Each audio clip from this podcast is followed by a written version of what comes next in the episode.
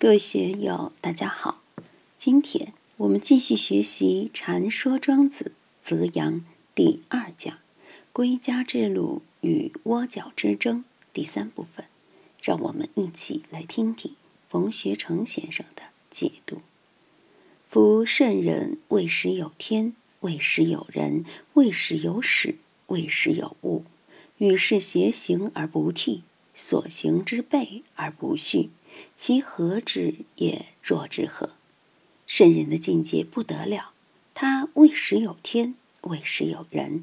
在圣人的心里面，天这个自然以及人这个社会都没有放在心上，达到了物我两忘的境界。什么人啊、天啊，都放到一边去了。有没有天？有天，但圣人不在意；有没有人？有人，圣人也不在意。它是处于若有若无的这么一种状态。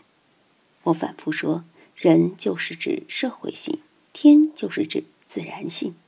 在圣人的心里，举心动念都是完美的，他的自然行为、社会行为都是融为一体的，不会在这个上面去画蛇添足、头上安头。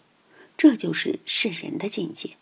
为时有天，为时有人，为时有始，为时有物。我们要知识，为什么要知识？人们干事都想要有好的开端，如此办事才能有始有终，善始善终。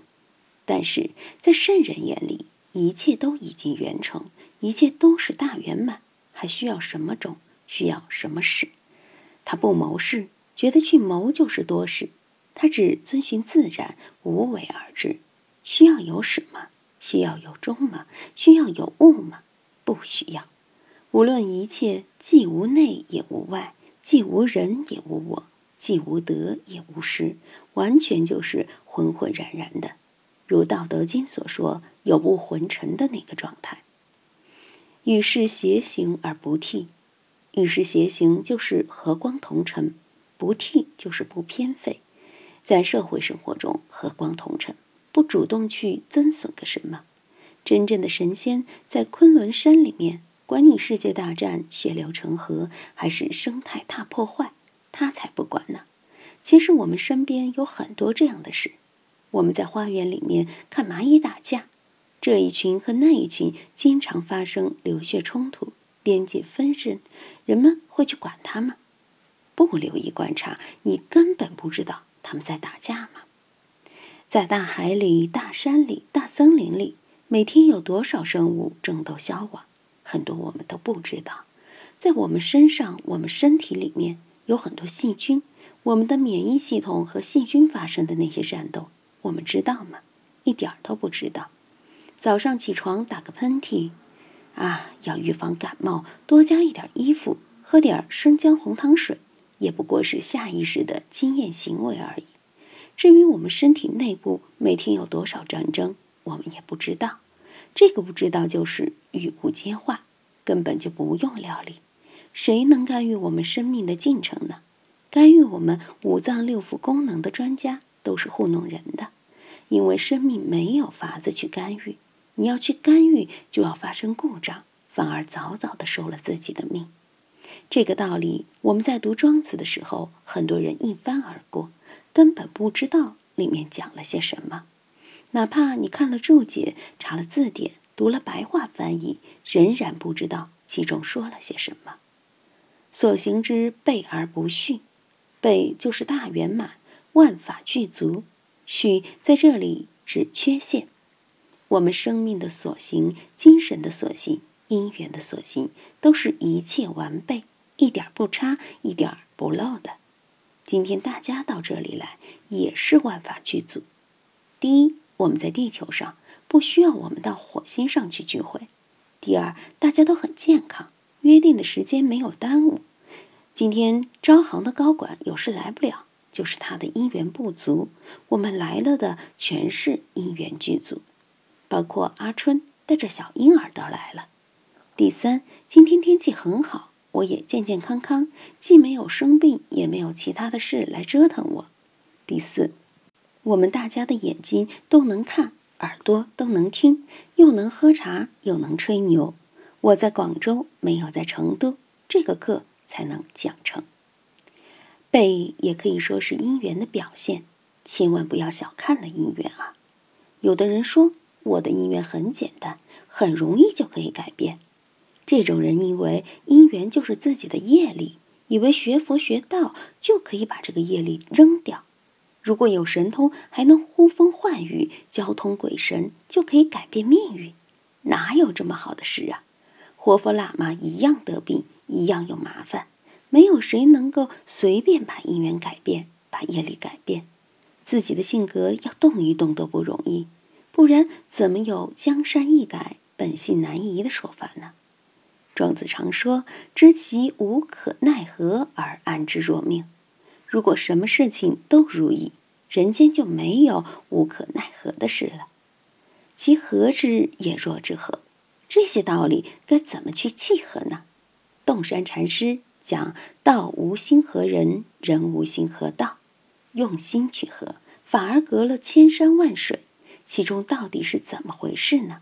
庄子有答案，但在答案前面，一般要先给你提出问题。让大家去参，让大家继续去深思。大家不妨先参一参，再看下面的答案。汤得其私欲，门引登衡为之复之，从师而不诱，得其遂成；为之思其名，为之引法，得其两线。仲尼之禁律，为之复之。荣成事曰：初日五岁，五内。五外，这里讲了一则故事，宣传并演示了黄老之道是怎样治理国家的。故事里讲陈汤见了一个人，就是一个守门的官员，叫登衡。陈汤认为他很贤能，比伊尹还牛，比后来的诸葛亮更牛，便为之父之，任命他当太傅，也可以说拜他为老师，让他来管理国家。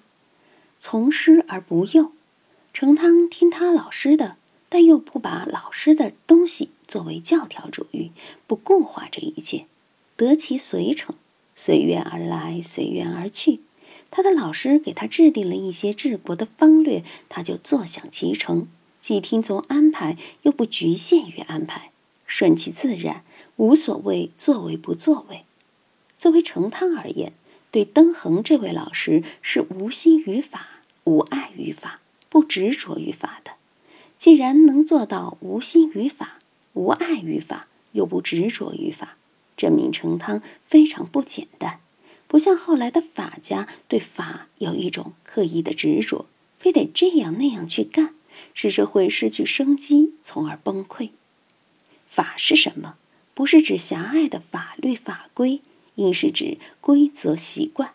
我们早上要起床。白天要上班，晚上要睡觉，一日三餐，这个是每天必须做的，每天都要做，不一定非得那么机械。起床的时间晚一点也可以，睡觉的时间晚一点也行，或者困了就睡，醒了就起床，有时间睡个回笼觉也可以，躺在床上翻来覆去睡不着也可以，只要没有事，甚至一直不想起床也可以。吃饭也是这样。